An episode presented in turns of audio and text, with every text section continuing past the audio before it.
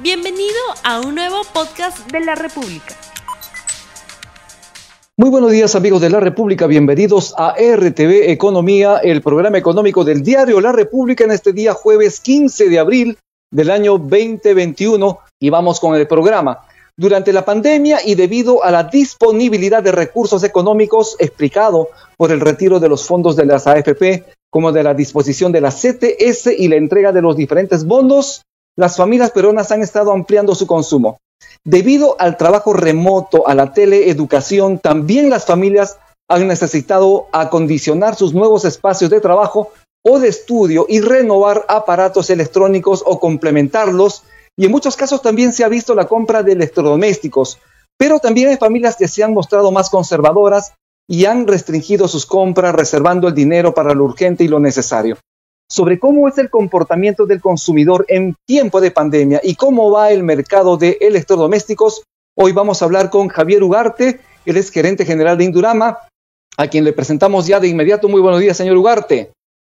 Buenos días, Rumi. Muchas gracias por la invitación. Señor Javier Ugarte, en principio, ¿cómo se han desenvuelto los consumidores peruanos durante el primer año de pandemia y en lo que va del año?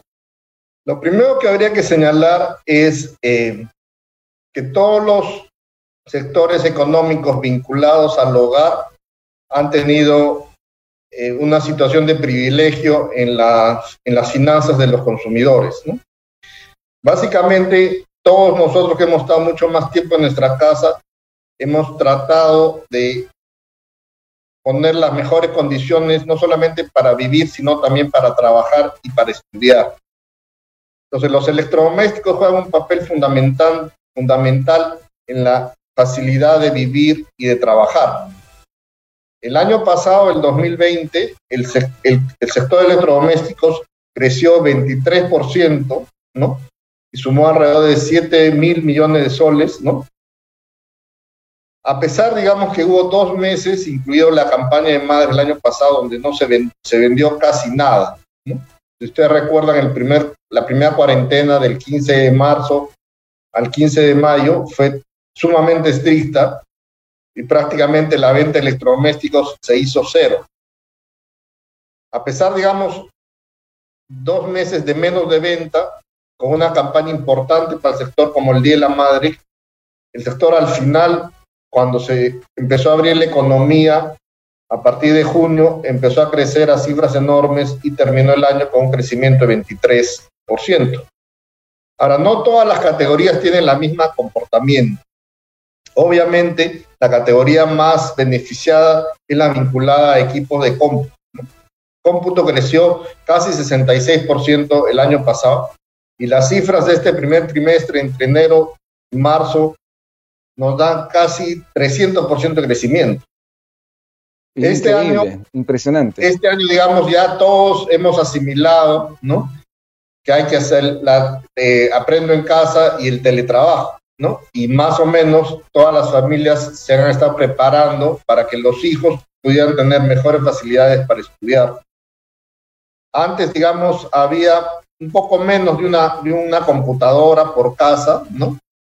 Yo creo que con este crecimiento ya vamos a llegar a dos computadoras por casa, ¿no? Sumando entre computadoras de escritorio, laptops o tablets, ¿no? Porque eh, los padres, digamos, somos conscientes que tenemos que dar las facilidades a nuestros hijos para que puedan estudiar y no tener problemas, ¿no? Tenemos justamente familias que compartían las computadoras en casa, ¿no?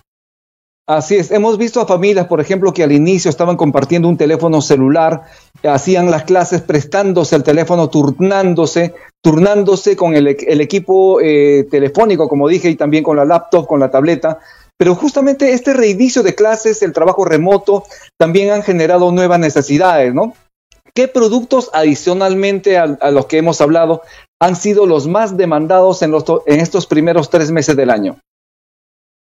La segunda categoría importante es la de pequeños electrodomésticos, ¿no? En general todo lo que tiene que ver vinculado a la cocina, a la preparación y al, al almacenamiento de alimentos.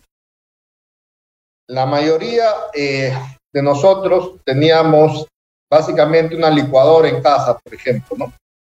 Y después de seis meses entre preparar jugos y preparar salsas, los jugos sabían a ajo o ají, ¿no? Y todo el mundo dijo, oye, ¿por qué, no? Porque tenemos, usamos en la misma licuadora para, para preparar ambos tipos de, alimentos. Entonces, mejor compremos una licuadora para hacer solamente jugos, otra licuadora solamente para hacer eh, salsas, ¿no? O, aderezos, ¿no? Eh, por ejemplo, por otro lado, también con los hijos chicos en casa, ¿cómo los entretenemos? Hay, que, hay, que, hay que hacer galletas, hay que hacer tortas, hay que hacer queques, ¿no? No solamente para entretener a los hijos, sino también muchos para hacer pequeños negocios, ¿no? Entonces, el, todo el tema de batidoras, ¿no? Se ha vendido mucho, ¿no? Sea de mano, de pedestal, digamos, todos estos pequeños electrodomésticos vinculados a la preparación de alimentos ha crecido mucho. En el mercado de línea blanca, la categoría más importante que ha crecido es refrigeración. ¿no? El Perú, hasta inicio del año pasado, tenía, digamos, el 50% de las familias tenía refrigerador el 50% de las familias no. Eso explica mucho de por qué estábamos acostumbrados a comprar todos los días. El, mercado de refrigeración ha crecido 25% el año pasado, ¿no? Y lo que va enero-marzo ahora va creciendo alrededor de, 50%, ¿no? Porque, digamos, somos conscientes de que mientras más salgamos, más nos exponemos, ¿no? Sea por más las precauciones que tomamos, que siempre hay que tomarlas, hay que tratar de evitar lo menos posible. Entonces, si yo puedo salir menos de casa a comprar alimentos, necesito una refrigeradora más grande donde pueda guardar no solamente para el día, sino para dos o tres días. Implica entonces que la pandemia de alguna manera ha sido beneficiosa para las empresas que distribuyen, que producen, que comercializan electrodomésticos. Usted ha señalado, por ejemplo, el, el caso eh, de las refrigeradoras, que ha subido el consumo, mejor dicho, la compra. Pero ¿cómo le fue en el caso, por ejemplo, de las lavadoras y de las cocinas, que es lo que se llama la línea marrón, si no me equivoco? La línea blanca. ¿no? la línea blanca, perdón. La línea blanca, ¿no? Digamos, la línea blanca, los tres principales productos son refrigeración, que el año pasado creció 25, cocinas, que creció 16, y lavadoras, que creció 12, ¿no? Las tres categorías han crecido, ¿no? En el caso de, por ejemplo, de las lavadoras, ¿no? Eh, lo que, se ha, lo que estamos consumiendo en nuestros hogares es básicamente ropa casual, ¿no? Ya no consumimos eh, zapatillas en vez de zapatos, probablemente el consumo de mujeres ya nadie compra zapatos de taco. En los hombres nadie compra ni corbatas ni sacos, todo el mundo compramos polos, ¿no?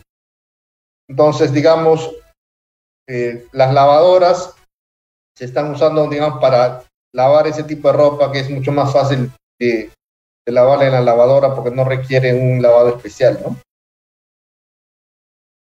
Eh, usted que tiene mucho contacto con sus distribuidores en provincias y también con los distribuidores aquí en Lima, ¿cómo se ha estado comportando las provincias? ¿Ha sido parejo respecto a las ventas en Lima?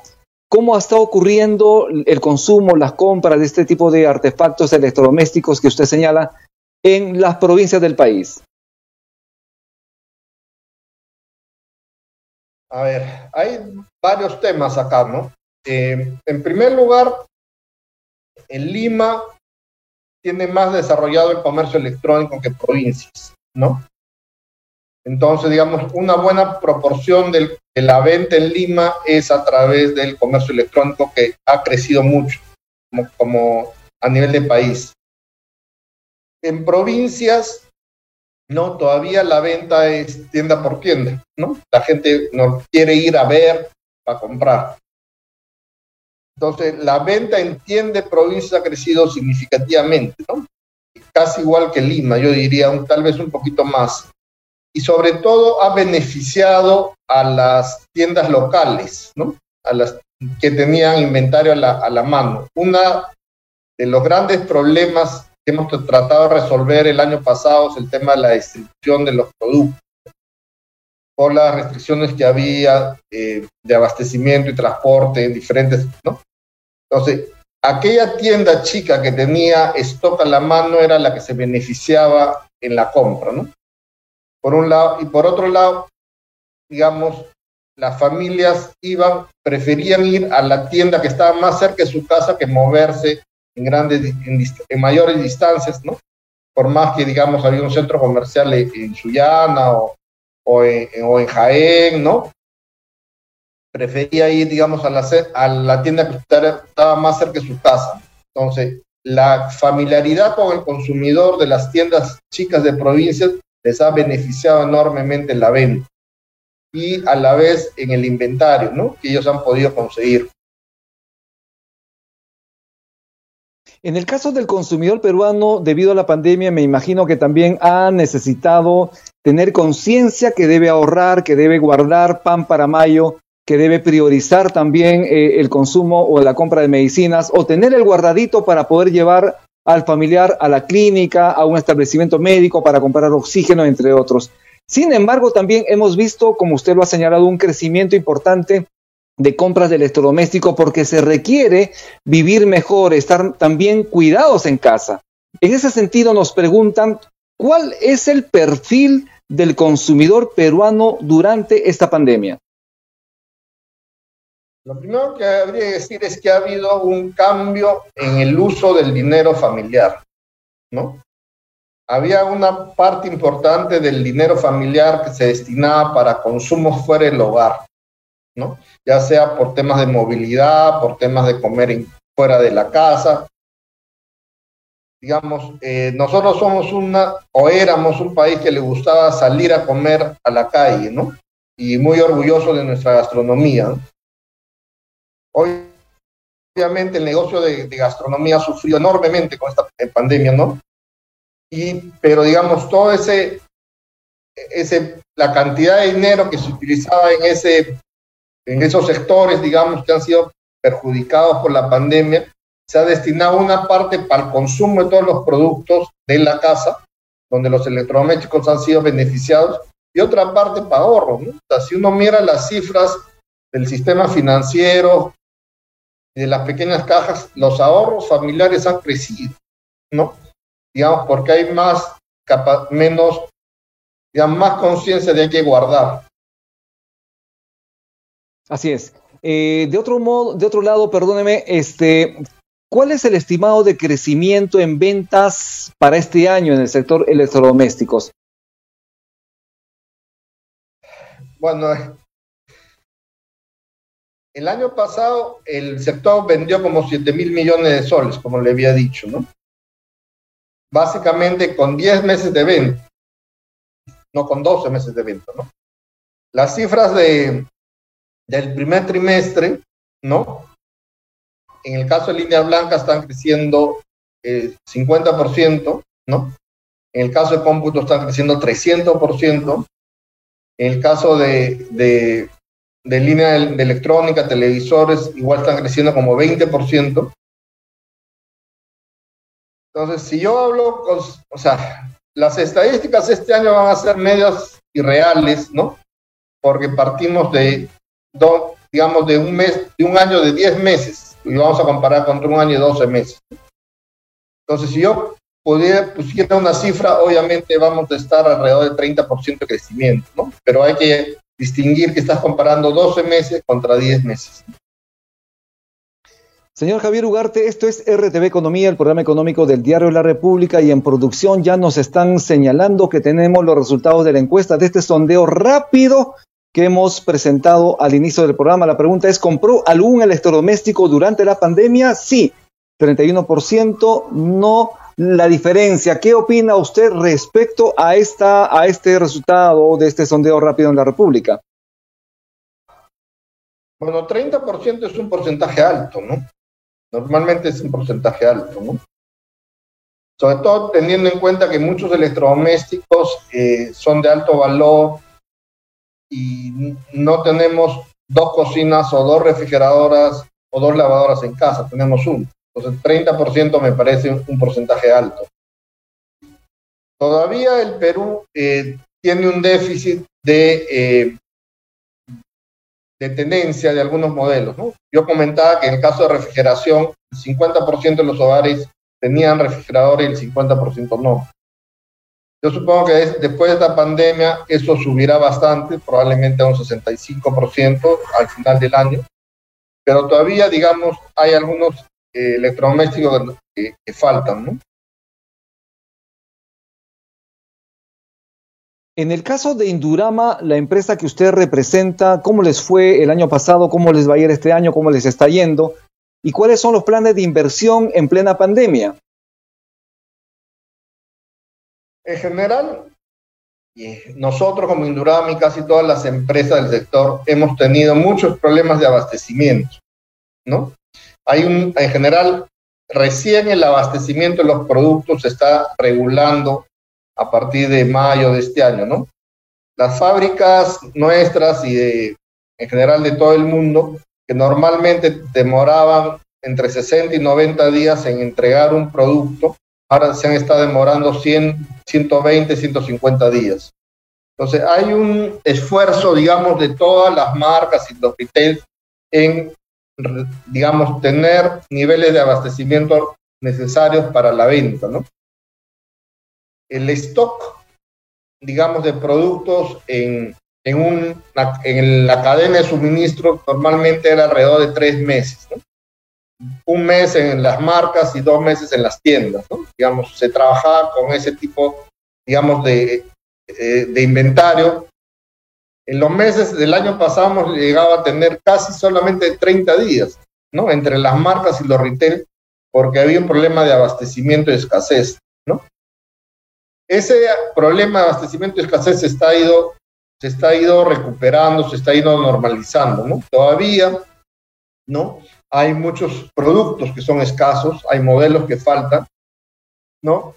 Y eso es algo que, digamos, cada vez menos, pero, y también lo que hay que decir, cada vez a mayores precios, a mayores costos. O sea, el costo de los materiales en general ha subido, el costo del logístico, del transporte, los fletes, de los servicios, también ha subido, ¿no? Algunos precios al consumidor han subido no poco, ¿no? Pero en general, digamos, nosotros como Indurama el año pasado crecimos 15% y este año esperamos crecer alrededor de un 22%, ¿no? Muy bien, y estamos ya finalizando el programa. Yo le agradezco muchísimo su participación en RTV Economía. En todo caso, ¿cuál sería la recomendación de usted al público, a esos posibles consumidores, compradores de electrodomésticos en tiempos de pandemia? yo creo que busquen los productos que les ayuden a simplificar su vida, ¿no? Esa es la principal recomendación. Digamos, si yo puedo demorarme menos en cocinar, compren los productos que me ayuden en eso. Si yo necesito almacenar mis productos, compren eso. Compren productos para los hijos, para que puedan estudiar y para que las personas puedan trabajar desde casa con comodidad, ¿no? En general, los productos electrodomésticos nos ayudan a facilitar la calidad de vida en el hogar, ¿no? Bien, yo le agradezco muchísimo nuevamente, señor Javier Ugarte. Él es gerente general de Indurama. Gracias por haber estado aquí en RTV Economía. Muchísimas gracias. Gracias, Rumi. Cuando usted quiera, encantado de venir a su programa. Nos vemos el día de mañana. Tupananchis Kama Huarqueicuna Panaicuna. No olvides suscribirte para que sigas escuchando más episodios de este podcast.